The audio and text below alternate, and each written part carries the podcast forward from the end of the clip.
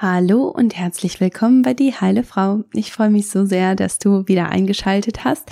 Heute geht es um das Thema Hormone und Haut. Wo liegt da der Zusammenhang und wie kannst du deine Hormongesundheit etwas besser nutzen, um deine Haut zu stärken und wie kannst du deine Hautgesundheit etwas besser verstehen, indem du deine Hormone verstehst.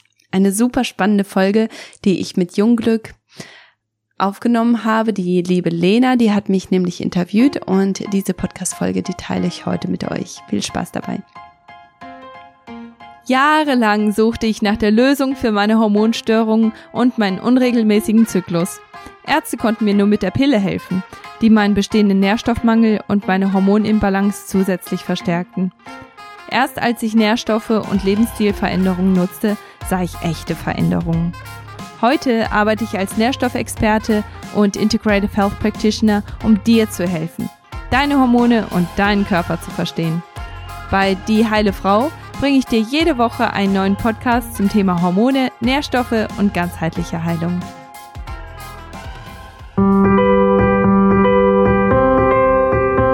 Herzlich willkommen bei einer neuen Podcast-Folge von Jungglück, einem Podcast, bei dem es um unsere Haut, ihre Pflege und einen ganzheitlichen, gesunden Lebensstil geht.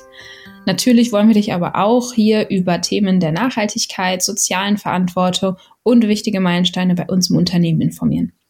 Und falls du dich jetzt wunderst, heute hörst du mich. Ich bin Lena, Content Managerin bei Jungglück in Vertretung für Marie. Genau. Heute haben wir wieder ein ziemlich spannendes Thema, äh, das mit Sicherheit viele interessiert, vor allem äh, die ähm, ja, menstruierenden und weiblichen äh, Wesen da draußen. Ähm, wie beeinflussen unsere Hormone unsere Haut und was vielleicht außerdem noch? Und dazu haben wir uns eine Expertin dazu geholt, nämlich Kathi Siemens. Sie ist Hormoncoach und integrierte Ernährungsberaterin und spricht in ihrem Podcast Die heile Frau, sehr empfehlenswert, über spannende Themen zu psychischer und physischer Gesundheit, eben aus einer ganzheitlichen Betrachtung heraus. Aber ich glaube, Kathi kann sich da auch selber noch mal viel besser vorstellen, als ich das kann. Hallo. Vielen Dank für die, für die Einladung. Ich freue mich hier zu sein. Ähm, ja, also ich bin integrierte ähm, Ernährungsberaterin, äh, Hormoncoach und ja, ich helfe Frauen dabei, ihre Hormone wieder in den Griff zu bekommen und äh, vor allem bin ich ganz gerne unterwegs im Thema Kinderwunsch, aber auch Parasitenreinigung und ja, Nährstoffe, die interessieren mich ganz gewaltig. Ich lebe selbst in Australien mit meiner Familie und ähm, habe aber meine die meisten meiner Klienten in Deutschland. Das ist auf jeden Fall spannend. Klappt das gut mit der Zeitumstellung? ja, das ist manchmal eine Herausforderung, aber in den meisten Fällen ist das eigentlich kein so großes Problem. Ziemlich cool. Alles klar. Ähm, mal Hand aufs Herz. Ähm, wie beliebt ist denn eigentlich das Thema Hormone so in deinem Umfeld? Also du hast ja jetzt dann in Deutschland deine Klienten oder viele deiner Klienten. Ähm, weil ich habe so das Gefühl, dass es halt bei fast jedem Treffen mit Freundinnen halt irgendwie dazu kommt, dass dieses Thema aufkommt. Und ähm, ich finde, das ist eins, was irgendwie ganz häufig irgendwie in Hilflosigkeit endet und irgendwie frustrierend ist, weil man nicht weiß, was man machen soll, was so die Optionen sind. Und ich hoffe sehr, dass wir in diesem Podcast vielleicht für, für mich auf jeden Fall und vielleicht auch für dich als Zuhörer, Zuhörerin, ähm, da ein bisschen Frust diesem Gespräch nehmen können. Mhm. Ja, das ist ein ganz, ganz wichtiges Thema. So, so ein großes und entscheidendes Thema, vor allem, weil das einfach wirklich jeden einzelnen Lebensbereich beeinflusst. Wir sind jetzt ähm, auf einer Kindergeburtstagsfeier gewesen und ich habe mich, glaube ich, mit so ziemlich jeder Frau auf dieser Feier mit ähm, über Hormone unterhalten, weil irgendwo jeder irgendetwas hat. Die eine hatte was mit der Schilddrüse, die andere hatte ähm, was mit mit Fruchtbarkeit und ähm, der Haut. Und ich meine, das das ist natürlich ein Thema, das so weitreichend ist. Gell? Das, deswegen natürlich produziert das ganz viel Frust, wenn man nicht weiß, wo man eigentlich Hilfe holen kann. Total, ist eine absolute Blackbox irgendwie. Auch die Informationen, die bereitgestellt werden, habe ich manchmal das Gefühl, sind oder ja nicht bereitgestellt werden, weil es halt mangelt. Das ist nicht so, ja, wie soll ich sagen, nicht so freundlich für Menschen, die tatsächlich halt eben Probleme damit haben oder vermuten, Probleme dazu haben. Ähm, aber vielleicht klären wir tatsächlich deswegen einmal die Basics. Was machen Hormone überhaupt in unserem Körper? Mhm. Ja, das ist ganz wichtig zu verstehen. Also Hormone, das sind praktisch die, die Postboten, die bei uns im, im Körper arbeiten und diese Botenstoffe, die verursachen dann oder die, die führen dazu, dass Prozesse entweder gestartet werden oder gestoppt werden oder die bestimmen auch, wie effizient diese Prozesse alle ablaufen. Das bedeutet Verdauung, das bedeutet ähm, äh, Konzentration, Stoffwechsel, also so viele verschiedene Bereiche, die werden davon beeinflusst. Und je sensibler die Rezeptoren sind, die in jeder einzelnen Körperzelle ähm, bestehen, desto besser laufen diese Prozesse ab. Du kannst dir das vorstellen wie ein, ähm, ja, wie, wie ein, ein Postbote, der ganz genau weiß, Frau Müller, die wohnt in also in, ich, ich will jetzt immer ins Englische, äh, die wohnt in Wohnung Nummer sieben, also gehe ich direkt zu Wohnung Nummer sieben, statt dass ich wirklich komplett alle durchklingel. So ist das auch bei den Hormonen. Also die, das Hormon kann wirklich direkt an dem ansetzen, wo es hin muss. Wenn man eben gute Rezeptoren hat und wenn man sehr sensibel ist auf diese äh, die Hormone. Mhm. Also eigentlich ja schon eine ziemlich essentielle Rolle für den Körper, ne? Mhm.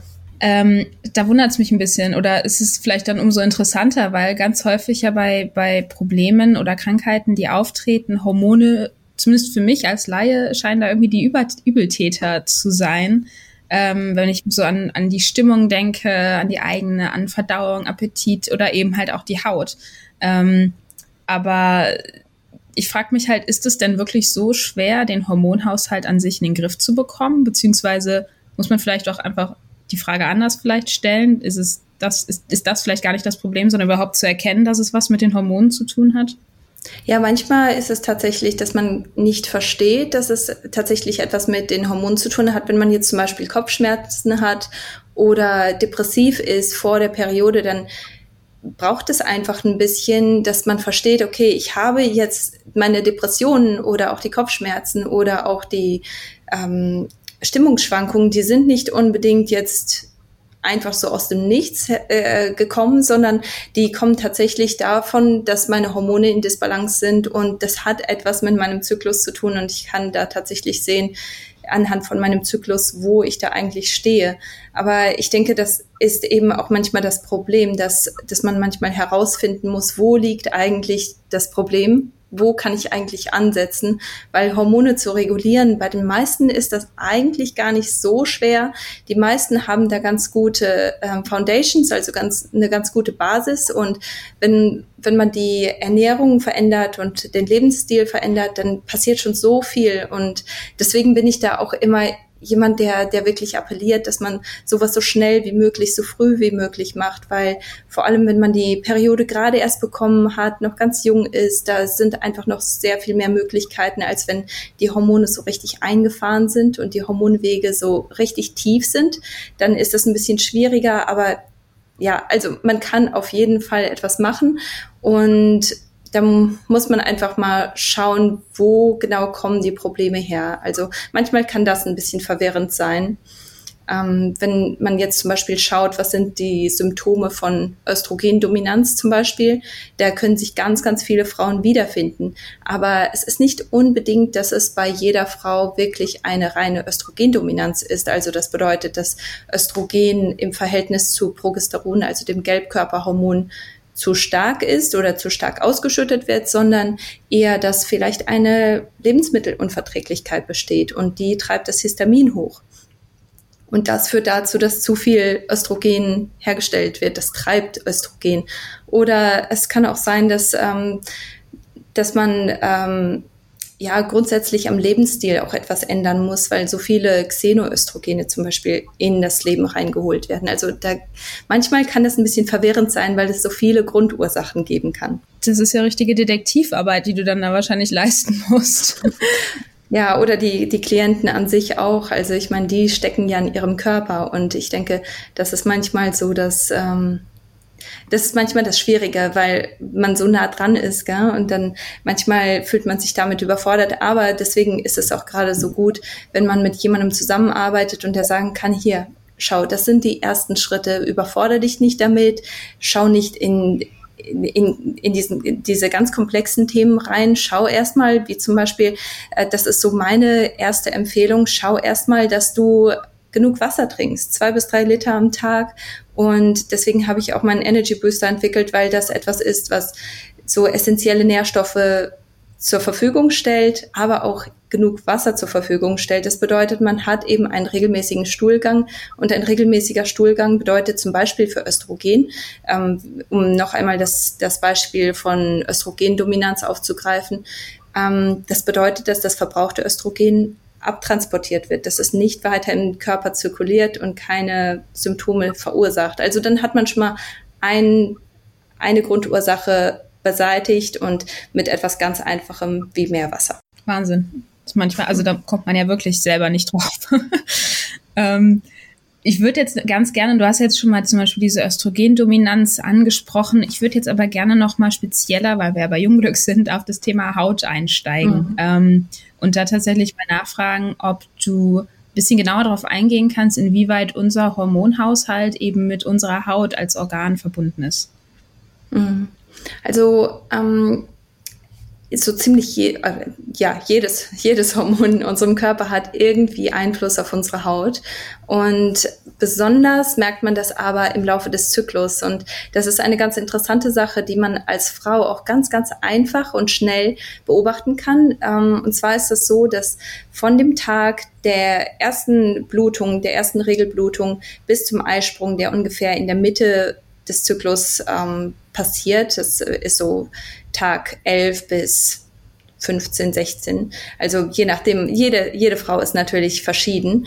Ähm, bis, bis zum Eisprung steigt Östrogen stetig an. Und wenn das auf dem Höhepunkt ist, dann ist unsere Haut richtig schön. Also das ist der Grund, weshalb wir dann auch hingehen sollten und bei unserem Chef um eine Lohnerhöhung bitten sollten. Das ist der Zeitpunkt, wenn wir wirklich diese ganz strategischen Sachen machen können, weil wir genau wissen, das ist so unser Höhepunkt in allen Bereichen. Also wir haben mehr Energie, wir sind einfach so viel schöner und das hat natürlich dann auch ganz viel damit zu tun, dass unsere Haut einfach auch so viel schöner wird. Die wird einfach so viel besser versorgt, weil Östrogen so hoch ist.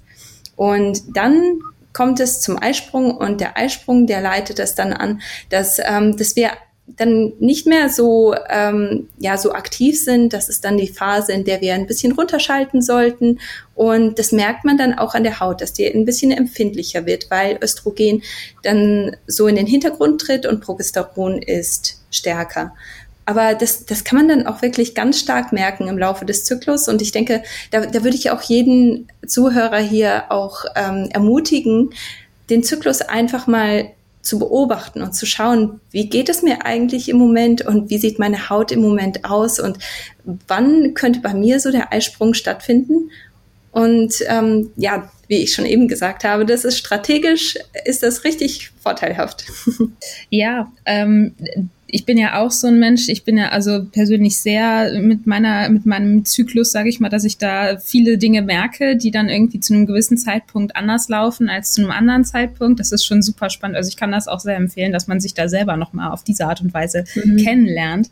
Ähm, genau, jetzt, aber wenn es jetzt beispielsweise mal, rutschen wir jetzt mal ein bisschen weg von dem Zyklus, wenn es jetzt beispielsweise nicht damit zusammenhängt, ähm, Gibt es für konkrete Probleme oder eben Disbalancen im Hormonhaushalt ähm, dann auch beispielsweise dazu passende Auswirkungen auf der Haut selber? Also zum Beispiel, man hört es ja häufiger, äh, und das hatten wir auch schon mal in einem Beitrag, dass eben Pickel an der einen Stelle, zum Beispiel auf der Stirn oder am Kinn, ähm, dann eben auf ein bestimmtes Hormon oder auf ein bestimmtes Organ eben zurückzuführen sind also die Theorie existiert ja, oder in der, Chine in der traditionellen chinesischen Medizin ist es ja eine Methode, um eben, sage ich mal, gewisse Probleme im Körper festzustellen, um eben auf die Haut dann zu gucken.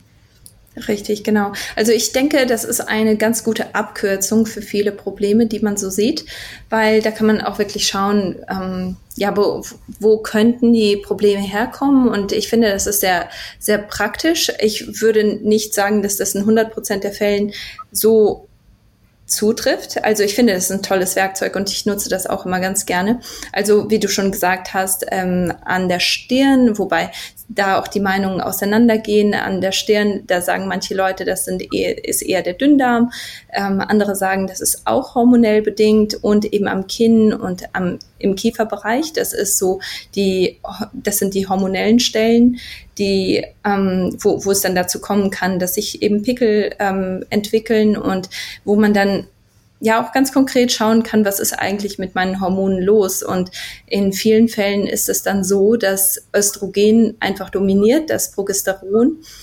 Ähm, ja immer in den Hintergrund gedrängt wird und das dann eine Östrogendominanz verursacht und das kann eben zu großen Problemen führen, einfach weil Östrogen nicht ausgeglichen wird.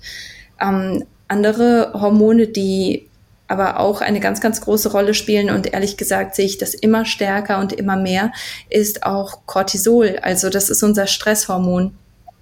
Und natürlich geht das auch irgendwo Hand in Hand, weil ähm, Cortisol und Progesteron, die teilen sich das Mutter, ähm, Mutterhormon praktisch und daraus werden diese zwei Hormone hergestellt. Das bedeutet, hat man zu viel Stress, dann kommt es schnell dazu, dass Progesteron einfach nicht ausreichend hergestellt wird und dann ganz klar, dann ähm, ja, ist diese zweite Zyklushälfte einfach nicht stark genug. Aber Cortisol wird einfach zu stark hergestellt und wenn das über eine lange Zeit so geht, dann ist das grundsätzlich viel zu niedrig. Aber in der Phase, wo es zu stark hergestellt wird, wo zu viel davon produziert wird, da kann es ganz gut dazu kommen, dass die Haut ganz dünn wird und dass sie einfach so viel empfindlicher und anfälliger wird. Einfach aus dem Grund, weil der Körper kann sich einfach nicht auf etwas Banales wie die Haut konzentrieren. Es gibt einfach so sehr viel wichtigere Themen in dem Moment, weil der Stress einfach immer ständig hoch ist. Das ist natürlich auch etwas, das dann von, ähm, von Hormonen getrieben und gesteuert wird. Ja. Ja, Stress ist echt ein extrem wichtiger Faktor und einer, den wir auch eigentlich in so vielen Beiträgen immer, immer wieder als so wichtig herausstellen, dass es wirklich wichtig ist, damit ähm, den in den Griff zu bekommen und vielleicht auch sich selber eben Auszeiten zu setzen und Ruhe zu gönnen, äh, wenn es eben nötig ist und eben die Wichtigkeit, dass diesen Stress eben abzubauen. Ähm, ja. Ja, wobei äh, Stress nicht immer als Stress wahrgenommen wird. Also man kann Stress als Zeitdruck wahrnehmen. Man kann Stress aber auch so gar nicht wahrnehmen, weil ich arbeite mit so vielen Klientinnen, die sich einfach daran gewöhnt haben, im Dauerstress zu sein. Die merken das gar nicht mehr.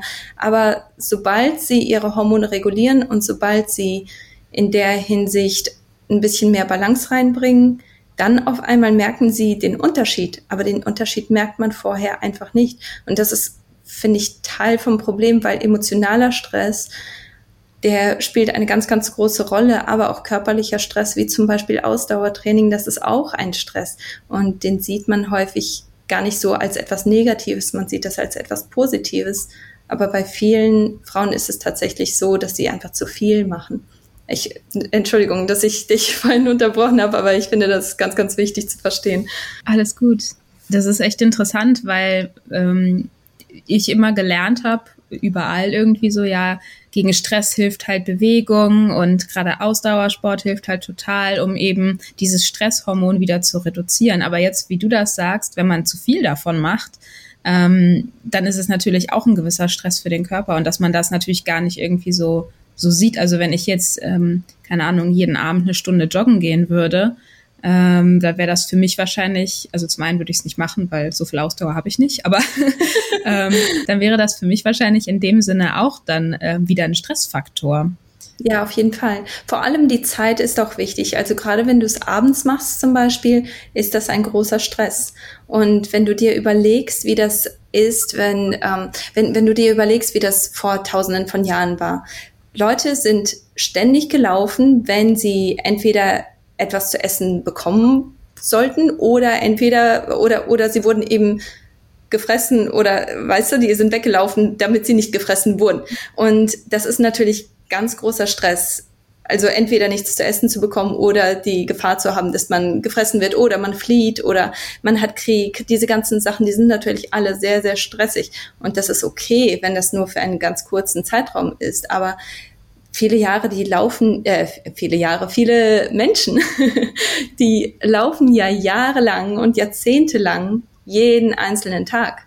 Und das bleibt nicht ohne Spuren für den Körper. Also das ist natürlich nur ein kleines Beispiel, aber das ist ganz, ganz wichtig zu verstehen, dass Ausdauersport nicht immer unbedingt eine positive Sache ist, je nachdem, wo man auch steht. Gell? Ja, ja. Das heißt, da ist jetzt die Empfehlung, dass man vielleicht, wenn man wirklich sehr, sehr viel Sport treibt, viel Ausdauersport vor allem, ähm, dass man vielleicht einmal in sich selber hineinhorcht. Tut mir das wirklich so gut? Brauche ich das wirklich jeden Tag in dieser Menge, in dieser, in dieser Dauer? Ähm, oder schalte ich lieber einen Gang runter, weil gegebenenfalls tatsächlich der Stress mir gerade gar nicht gut tut, beziehungsweise der, die Ausdauersportarten, die ich eben betreibe, mir eigentlich vielleicht schaden sogar. Ja, richtig.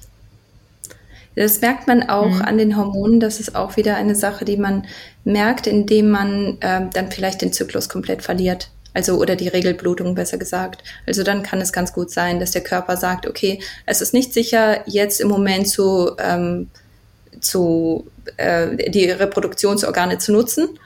Und deswegen schalten wir das jetzt erstmal alles ab. Und das merken viele Frauen mit ausbleibender Blutung. Das, also, und viele davon, die ernähren sich einfach nicht, ähm, also die haben zu wenig und die machen aber zu viel Sport. Also diese Kombination, die sieht man schon recht häufig, dass dann der Zyklus einfach komplett weggeht.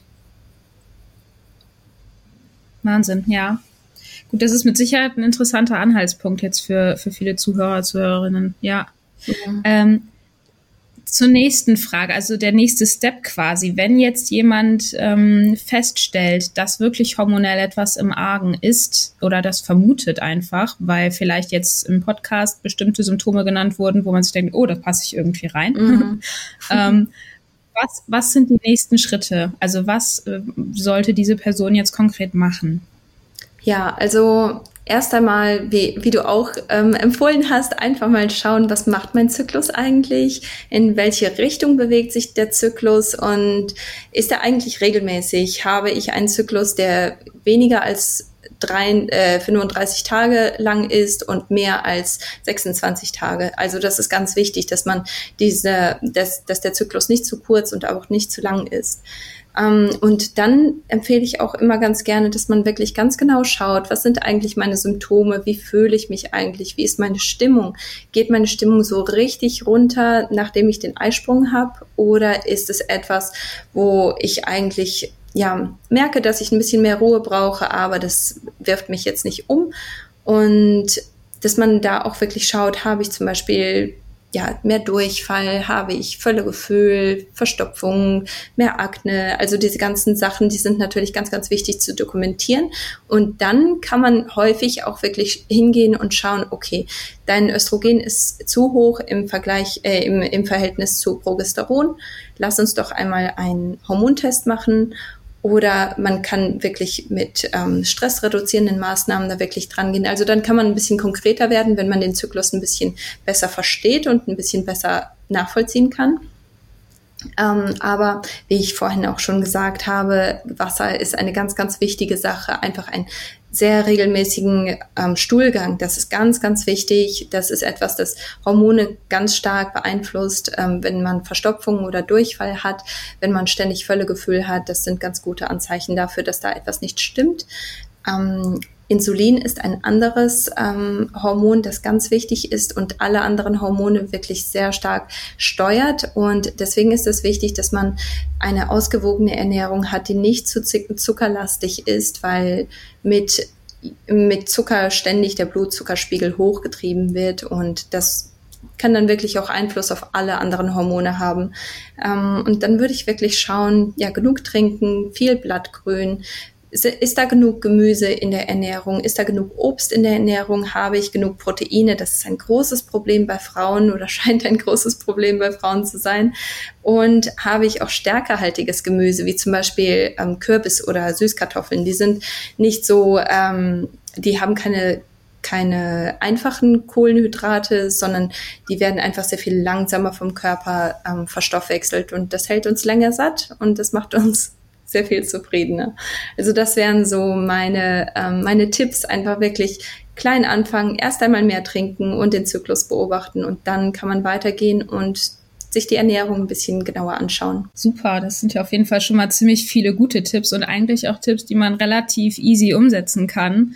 Ähm, Vielleicht noch an dieser Stelle dazu gesagt, es wäre natürlich vielleicht auch wissenswert, wenn man mal ähm, tatsächlich zur Blutabnahme geht und, und einmal einen Hormonspiegel machen lässt, oder? Dann hat man vielleicht noch ein etwas genaueres Bild davon, was tatsächlich noch falsch ist, oder? Mhm. Ja, gut, das kann man schon machen. Ich sehe, dass die, ähm, dass die Blutabnahme da häufig nicht ganz so ein gutes ähm, Gesamtbild gibt. Also ich bevorzuge da Speicheltests, die man dann wirklich alle zwei Tage machen lässt äh, oder äh, wo man in alle zwei Tage in ein Röhrchen spuckt und dann hat man auch wirklich den Hormongehalt von, von diesem ganzen Zyklus. Also dann, man fängt mit dem ersten Tag der Regelblutung an und hört auf, wenn kurz bevor die nächste Regelblutung anfängt. Und damit hat man dann auch wirklich einen guten Überblick und man kann dann auch wirklich schauen, wohin bewegen sich die, die ähm, Hormone eigentlich. Und da empfehle ich auch immer ganz gerne, wirklich ganz genau aufzuschreiben, was ist eigentlich passiert, habe ich vielleicht eine sehr stressige Situation gehabt. Und dann kann man auch wirklich schauen, okay, so haben meine Hormone reagiert. Also ich bin sehr empfindlich oder ich bin, ich bin jemand, der eigentlich ganz gut mit Stress umgeht. Und ähm, das macht meinen Hormonen nicht so viel aus. Also da gibt es schon sehr viele Möglichkeiten. Aber ich denke, wenn man sagt, okay, ich möchte jetzt nicht extra etwas in einen ähm, Speicheltest investieren, dann kann man auf jeden Fall auch zum Frauenarzt und kann sich das Blut abnehmen lassen. Und ähm, vor allem, wenn man regelmäßigen Zy Zyklus hat, dann ist das ähm, eine ganz gute Sache. Das ist super, dass du den Tipp sagst. Also das mit diesen Speichelröhrchen, den kannte ich zum Beispiel vorher noch gar nicht. Ich war immer dann der Meinung, dass man dann quasi Blut abgenommen bekommt, aber das ist natürlich klar, jetzt wo du das sagst, es ist ja immer eine, eine punktuelle Aufnahme. Mm, Deshalb, also ich finde das mit dem Speichelröhrchen gerade sehr, sehr interessant, dass du das so gesagt hast. Und vielleicht findet das ja äh, eine Zuhörerin, ein Zuhörer auch interessant. Mhm. Ähm, genau. Sehr schön. Ähm, Wunderbar, also ich bin total zufrieden. Ich muss sagen, ich bin etwas weniger frustriert gerade mit meinen Hormonen. Ich fühle mich etwas erleichtert. ähm, und ich hoffe, dass es ähm, ja den Menschen, die hier zuhören, auf jeden Fall auch so geht und dass man vielleicht sich jetzt ein bisschen weniger hilflos und irgendwie alleingelassen fühlt, weil das ist auf jeden Fall ein Problem, wo, glaube ich, unfassbar viele Frauen und menstruierende Menschen mit zu kämpfen haben. Und ähm, ja, was man aber ja in den Griff bekommen kann. Ne? Ich glaube, Richtig. beobachten und äh, sich selber mal ein bisschen unter die Lupe nehmen und vielleicht auch ungeachtet davon, ob man jetzt so einen Spucktest macht ähm, oder äh, halt auch nicht, halt vielleicht ein Hormontagebuch vielleicht führen über den Zyklus verteilt. Genau. Könnte ich mir vorstellen, hilft vielleicht auch. Auf jeden Fall, weil Super. ein Arzt kann immer nur eine Momentaufnahme geben und der Arzt hat wirklich ka kaum Zeit für dich und selbst jemand wie ich hat ja nicht mehr als eine Stunde für dich. Aber du bist die ganze Zeit mit dir zusammen und du weißt ganz genau, wie sich etwas anfühlt und wie, wie sich wie anders sich etwas anfühlt. Also ich denke, es ist schon sehr, sehr sinnvoll, wenn man sich selber ganz genau beobachtet und das mindestens für einen Zyklus wirklich mal ganz konkret macht, damit man ein paar Sachen so ein bisschen auf den Grund gehen kann. Super. Also ich bin äh, sehr enthusiastisch gerade, das mal auszuprobieren. ähm, dann würde ich sagen, ganz, ganz lieben Dank, Kathi, dass du dir Zeit genommen hast für den Podcast, dass du äh, mir und hoffentlich allen anderen, die hier zuhören, auch ein bisschen ähm, dieses Rätsel der Hormone gelöst hast und ähm, genau uns ein bisschen Perspektive gegeben hast, dass es nicht alles aushilfslos ist, ausweglos und hilflos ist. Ähm, ganz lieben Dank dafür. Und ja, hast du noch abschließende Worte? Ähm, ja, vielleicht, ähm, also ich, ich bin wirklich so ein hoffnungsloser Fall gewesen, was Hormone angeht. Und ähm, ich, ich denke, wenn es bei mir äh, geklappt hat, dann klappt es wirklich bei jedem. Es, ähm, es braucht manchmal ein bisschen Ausdauer, aber ich denke, ähm, selbst wenn man 35, 40 ist und man denkt, ach, jetzt lohnt sich das auch nicht mehr, die, die ähm, Wechseljahre kommen ja sowieso bald, dann ist es trotzdem etwas, woran man arbeiten sollte. Also man, man lebt mit seinen Hormonen 24 Stunden am Tag Und vor allem, wenn man noch so ganz jung ist und man hat das Gefühl, die Hormone gehen nicht in die richtige Richtung, unbedingt in sich selber investieren, sei es Geld oder sei es Zeit, viel mehr Zeit noch. Also es lohnt sich immer. Ich glaube, das ist das beste Abschlusswort, das wir hier hatten. Klasse. Vielen Dank dir. Sehr gerne. Und das war's auch schon mit dieser Folge. Ich hoffe, dass sie dir viel gebracht hat. Ich hoffe, dass sie dir weitergeholfen hat mit deiner Haut und mit deinen Hormonen, dass sie dir mehr Verständnis gegeben hat, wie deine Hormone Einfluss haben auf deine Haut. Und nächste Woche geht es weiter mit Ernährung und Haut. Wie kannst du deine Ernährung so strukturieren, dass du deine Haut unterstützt? Und welche Faktoren in deiner Ernährung schädigen deine Haut und wie kannst du das verändern. Darum geht's nächste Woche und ich freue mich auf dich. Bis dann.